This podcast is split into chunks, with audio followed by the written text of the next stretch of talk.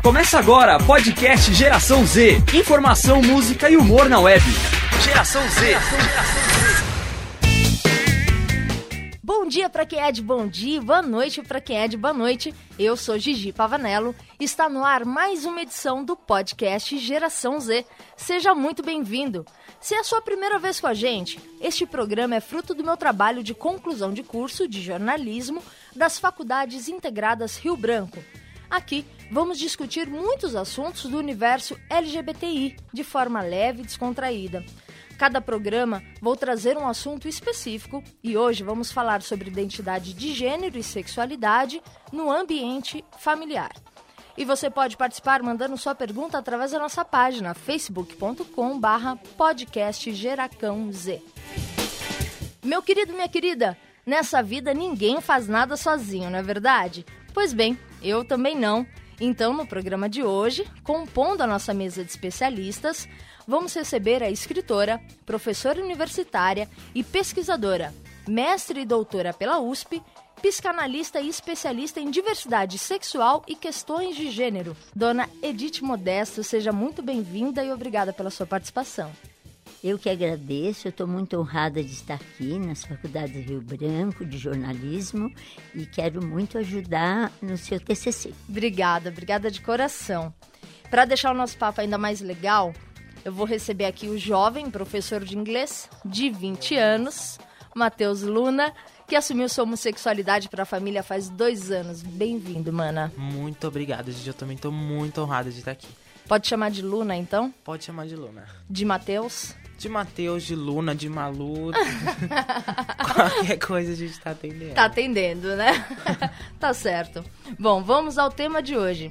Falar de identidade de gênero e sexualidade no ambiente familiar acredito que seja muito abrangente, não é, dona Edith? Sim. É, não é fácil falar, houve mudanças, né? Mas há pessoas que ainda ficaram no passado, né? É verdade. Principalmente e... dentro da família. E a família, é, quando a gente fala de família, a gente tem que levar em conta toda a sua estrutura social, sua religio religiosidade. Isso tudo influencia no trato, não é? Sim. A religião, principalmente, infelizmente, tem atrapalhado bastante o respeito às minorias. É, e a história do Mateus vai ser meio como o nosso fio condutor, mas eu já adianto a você que está nos ouvindo que o Matheus é um privilegiado, não é, Matheus? Sim, muito, muito, muito. Mesmo é, tendo. A gente vai ouvir uma reportagem que eu fiz com a mãe dele é, e mostra pontos é, que conflitam muito na fala dela. Depois a gente vai discutir um pouquinho disso. É, e não foi um, algo, de, algo fácil para ela de aceitar, não é? Sim, é, na verdade, nem um pouco, né? Para minha mãe foi bem mais. Bem mais complicado. Mas antes disso, dona Edith, eu queria que a senhora falasse pra gente um pouco sobre o GPH, que é o seu grupo de pais LGBT, que a senhora é fundadora. Como surgiu essa ideia? Como que foi? Então, Gigi, foi há mais de 20 anos, para ser mais precisa, há uns 25 anos, uhum. quando eu soube que meu sétimo filho, Marcelo, hoje professor da USP, é gay. Uhum. E eu fiquei muito abalada com isso. Na verdade, meu mundo caiu, porque eu nunca tinha ouvido falar tão próximo de homossexualidade. Sim. Eu sabia que a homossexualidade existia, mas não pensava nela. E eu era professora universitária já. já. Imagine você, né? A dificuldade da época. Não tinha em jornal, não tinha em revista, não tinha em rádio, não tinha em lugar nenhum. Sim, é, eu, eu imagino que até para os homossexuais se expor era muito mais raro, não era? Muito. Eles se escondiam, né? Sim. E a gente não ouvia falar. Eu sabia que existia, mas assim, muito longe da minha casa, né? Uhum. E quando eu fiquei sabendo do meu filho, eu quis muito conversar com outra mãe. Tá. E não achei, não conseguia conversar com ninguém. E aí eu tive a ideia de fundar o primeiro grupo de pais do Brasil. E essa ideia surgiu. A senhora teve alguém que te auxiliou? Foi com a cara e com a coragem? Foi sozinha? Como que foi? Alguém me auxiliou.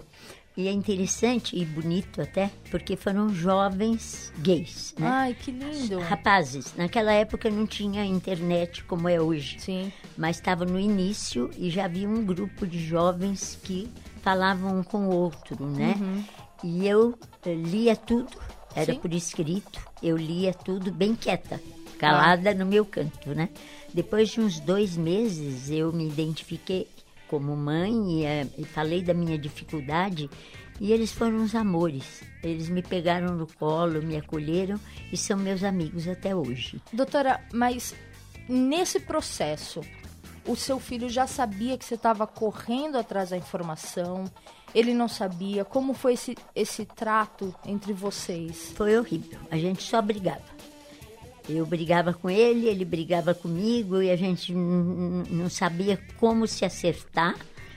Foi simplesmente horrível. Foi uma época terrível. Nunca me passou pela cabeça perder o meu filho, né? Mas eu fiquei muito apavorada e eu comecei do zero no processo de aceitação difícil que está no meu livro Mãe Sempre Sabe, ponto de interrogação, e que já está na segunda edição. Nesse livro eu organizo o difícil processo de aceitação dos pais. Ainda é difícil. Mudou, diminuiu o tempo, mas ainda é difícil. Eu imagino que seja difícil, eu imagino que talvez as preocupações de 25 anos atrás eram totalmente diferentes de hoje. É, mas o grupo se mantém até hoje, né? A senhora continua é, ajudando famílias, ajudando crianças, jovens, adultos. Os problemas, eles mudaram mesmo ou eles só ganharam outra roupagem? mudou o tempo de aceitação. O tempo de autoaceitação dos jovens diminuiu muito.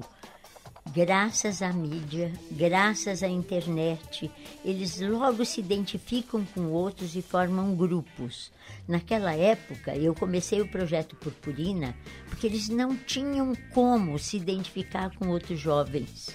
Né? E o projeto Purpurina bombava, tinha mais de 100 jovens em cada encontro e eu sem nenhum recurso de divulgação. né? Hoje não há mais necessidade.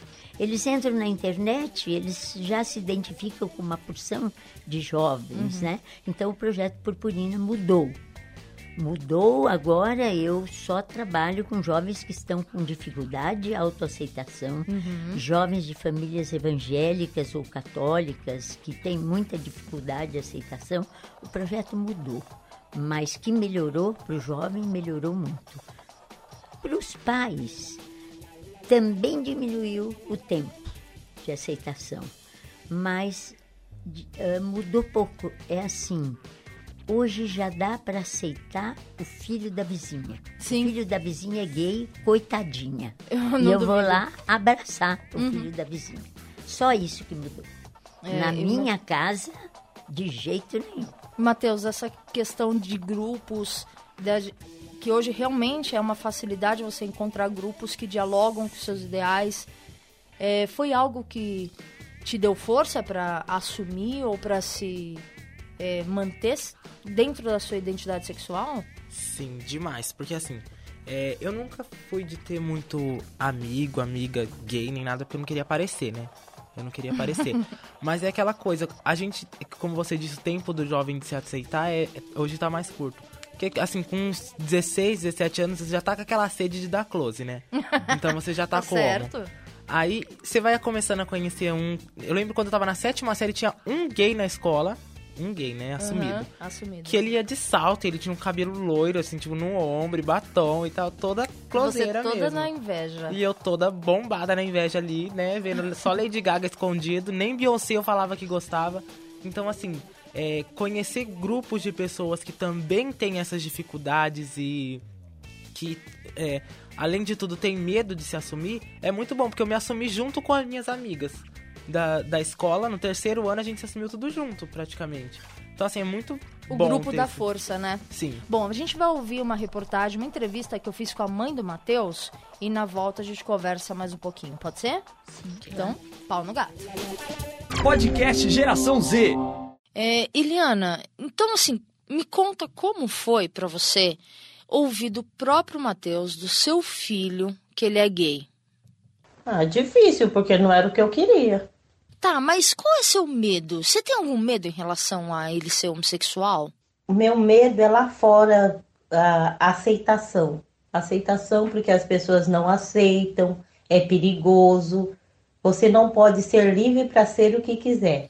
Tá, então enquanto você passou por tudo isso, acredito que não tenha sido fácil. Alguém te ajudou? Você precisou, sei lá, desabafar com alguém? Como foi? A minha amiga Maria, conversei muito com ela, muito.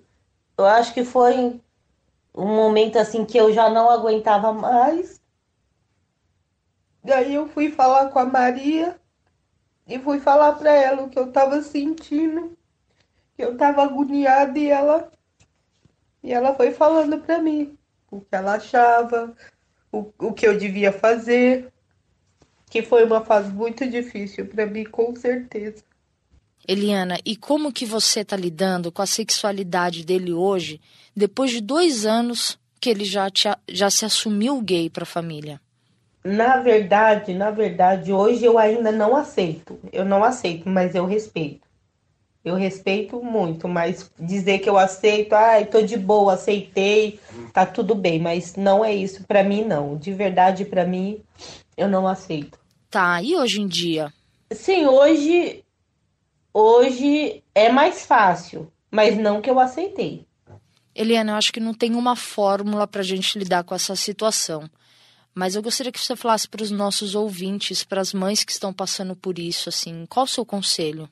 Que independente de qualquer coisa, é filho, que a gente tem que amar muito e apoiar, apoiar não, mas não não pôr para fora, simplesmente aceitar a decisão deles.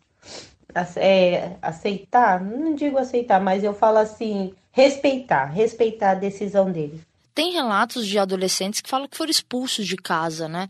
Helena, o que você acha dessas mães que tiram os seus filhos de casa? Eu não concordo com isso, porque se ela colocar o filho para fora, com certeza o mundo vai abraçar e, e as consequências é pior. Então não concordo. Colocar para fora não. E também manter dentro de casa e não falar, ignorar, eu acho também que não é legal. Geração Z volta em 3, 2, 1. Bom, essa foi a entrevista que eu fiz com a Eliana Luna, que é a mãe do Matheus, que está aqui com a gente.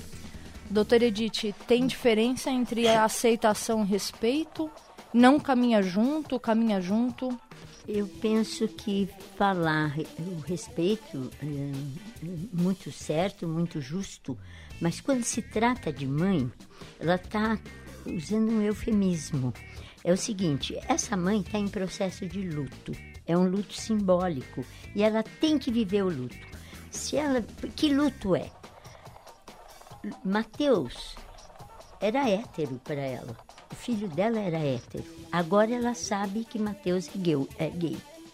Onde está o Mateus hétero? Houve uma morte Entendo. simbólica. Entendo. Sim. É isso. Você sente isso também, Mateus? Eu sinto, eu concordo plenamente com ela, assim, nessa questão. Acho que tem tudo a ver essa questão da morte. Tanto é que o discurso dela ainda tá dúbio, Sim, né? Ela tá de luto ainda. Porque ela quer que as mães Sim. respeitem, que não põe para fora. Mas é ótimo que ela viva o luto, porque a mãe que faz de conta uhum. que não teve luto nunca vai aceitar o filho. O Mateus vai ser aceito.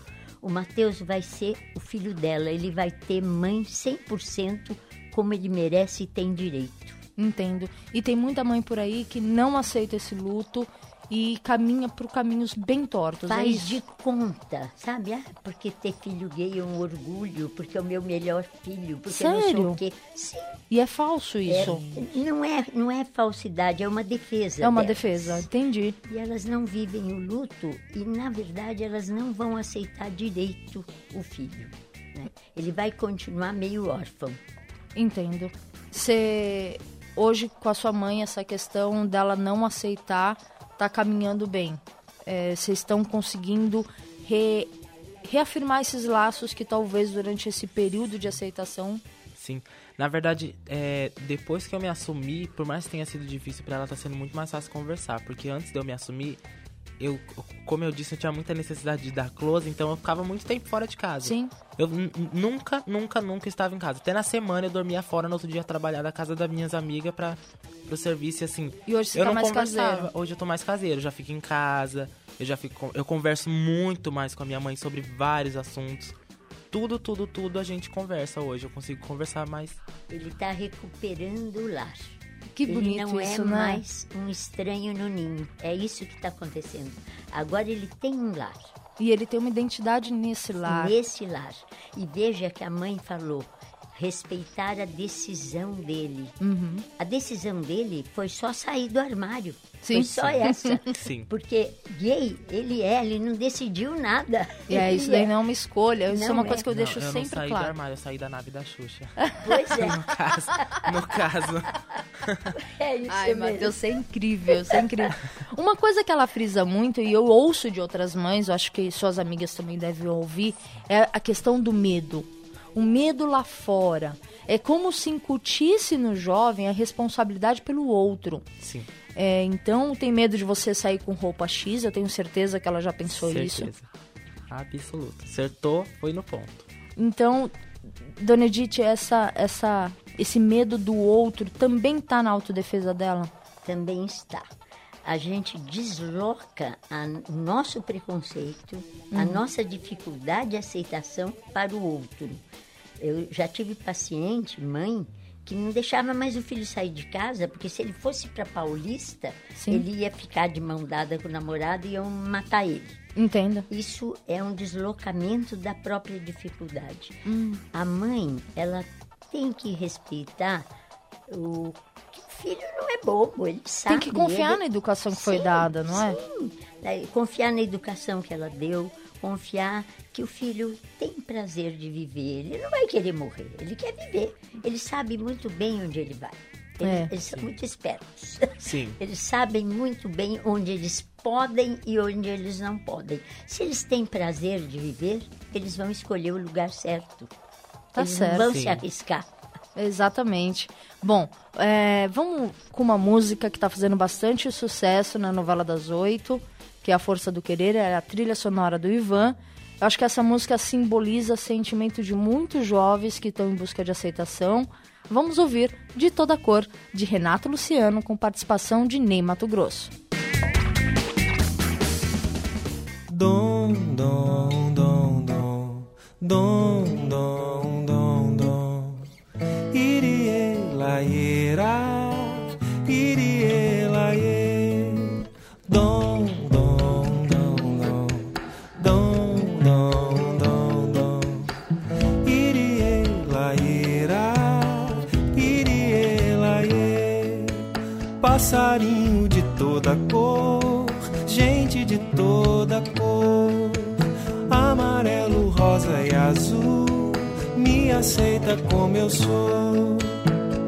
Passarinho de toda cor, gente de toda cor, amarelo, rosa e azul, me aceita como eu sou.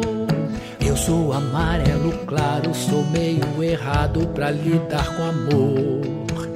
No mundo tem tantas cores, são tantos sabores. Me aceita como eu sou. Passarinho de gente de toda cor, amarelo, rosa e azul, me aceita como eu sou. Passarinho de toda cor, gente de toda cor, amarelo, rosa e azul, me aceita como eu sou. Eu sou ciumento, quente, friorento, mudo de opinião. Você é a rosa certa, bonita, esperta. Segura na minha mão. Passarinho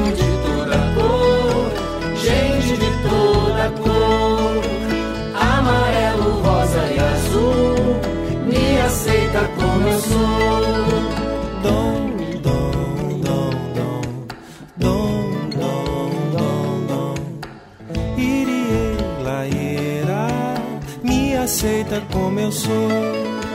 Me aceita como eu sou. Me aceita como eu sou. como eu sou. Voltamos com Geração Z. Informação, música e humor na web. Uou, você acabou de ouvir De Toda Cor, de Renato Luciano, com participação de Ney Mato Grosso. E este é o seu podcast Geração Z. Hoje estamos falando sobre identidade de gênero e sexualidade no ambiente familiar, contando com a participação do jovem Matheus Luna, Eu mesma. aluna, que se assumiu homossexual faz dois anos para a família, e da doutora psicanalista e especialista no tema, Dona Edith Modesto. Participa do nosso programa, manda sua pergunta pra gente através da página facebook.com barra podcast Z. Bom, o apoio da família é algo realmente fundamental e no caso do Matheus, a peça fundamental para todo esse processo de aceitação foi a avó dele. Por incrível que pareça, já é visto que tradicionalmente as pessoas acreditam que os mais velhos têm mais dificuldade de aceitação, Não me surpreendeu em nada que É a mesmo? aceitou. Não, eu tenho essa experiência. Os mais velhos têm mais experiência de vida e sabem que o que importa nesse mundo é o amor. É, é, eu acho que é, é por isso que a gente deseja envelhecer. Eu acho que é pra gente Sim. ganhar sabedoria. Eu conversei então com a dona Denis Medeiros de Araújo, de 67 anos. Vamos ouvir o depoimento dela.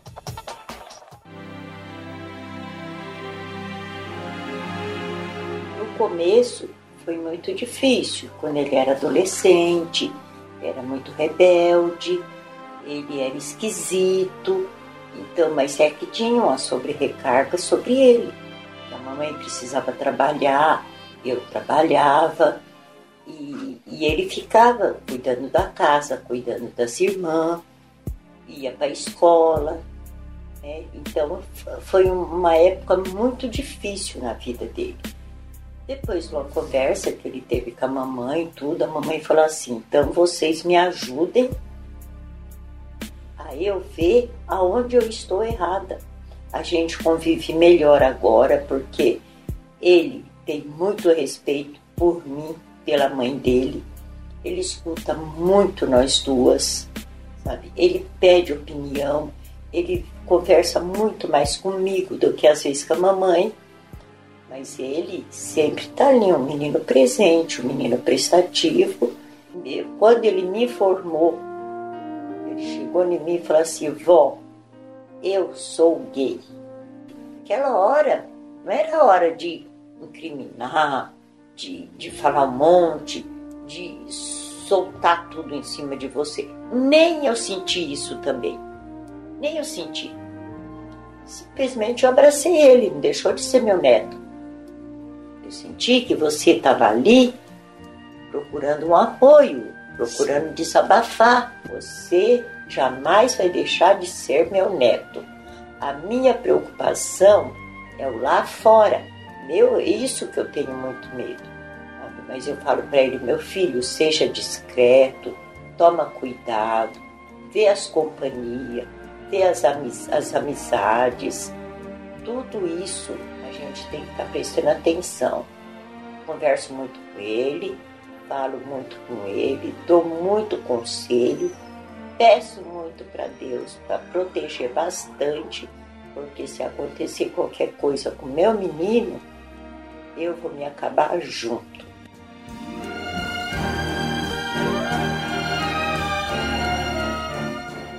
É, aguenta coração, essa é a Aguenta sua avó. Que avó, flor que é essa sua avó. Eu lembro desse abraço que ela falou que ela me deu, já eu lembro dele agora, assim, foi o melhor abraço que eu já recebi na vida, foi o melhor abraço que eu já dei em alguém na vida. Foi muito, muito de tirar assim um peso das costas e falar assim, porque a minha avó foi a primeira pessoa, né? E aí ela me abraçou assim, não falou, não xingou nem nada. Depois ainda me chamou pra comer um pudim, que era Natal. então, assim, foi muito maravilhoso. Foi o melhor abraço. Você acredita que a sua avó, depois que ela teve essa atitude, ela calcou a sua coragem? Ela foi essa, essa pilastra, talvez, que faltava pra você? Sim. Com certeza absoluta. Eu só tive coragem de contar pra minha mãe, de contar pra toda a minha família por causa da minha avó. Gostou do depoimento? Adorei. Parabéns, Denis. Que mulher maravilhosa você é. Dona Edith, infelizmente, eu acho que é um assunto que a gente tem muito a falar, porque eu acho que tem famílias que não, são, não têm o privilégio do Matheus.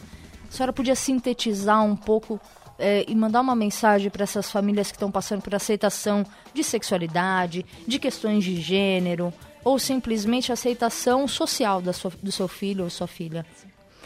Eu respeito muito a dificuldade dos pais, porque a culpa não é deles. A nossa sociedade é que é homofóbica e transfóbica e internaliza na gente esse preconceito. Ninguém está livre dele. Todo mundo é preconceituoso. Um pouco mais, um pouco menos. O importante é a gente querer ser menos preconceituoso. Então eu trato a dificuldade dos pais com muito carinho e muito respeito. E se vocês quiserem nos procurar no GPH, tem te- vai ter o telefone, vocês, por favor, liguem. Pode falar, pode falar o, o número do telefone da senhora. Liguem para 3031 2106, São Paulo, é 11 3031 2106, que nó- eu atenderei com o maior carinho todos vocês.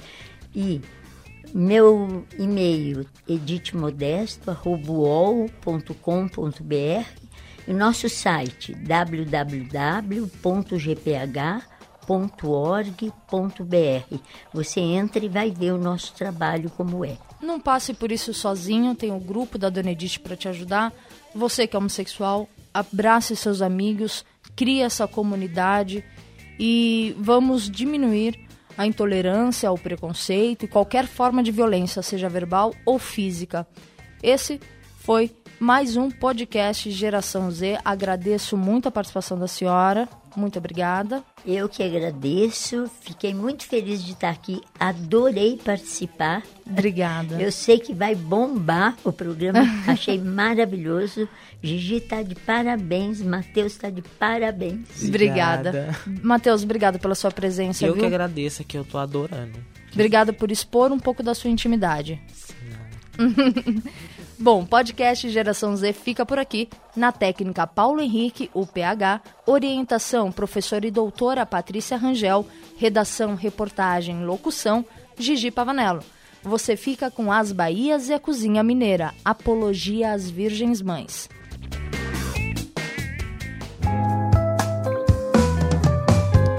Quantos tempos tecerão teus vestidos de lã? Quantas tranças os tempos fizeram pra assar teus cabelos? Quantos beijos beberão do teu peito afã? E do seio sugarão suco sem dó dos teus zelos?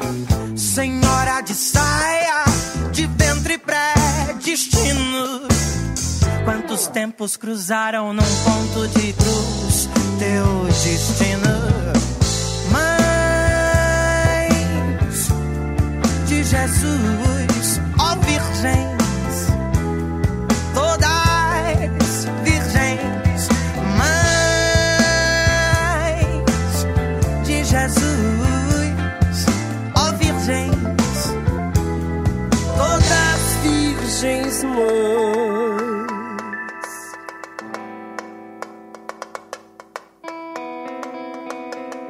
Na sacola da feira tem de besteira feijão. Tem também muitas eras de carga alçada em tua mão. Pudera ter tempo, senhora, tanto tempo puder e tem. Do fruto da feira, vambora, tempos colheitas, de tempo tem. Eles tantos puseram a dona de peso no saco da feira. Cid Madalena, o filho Madonna,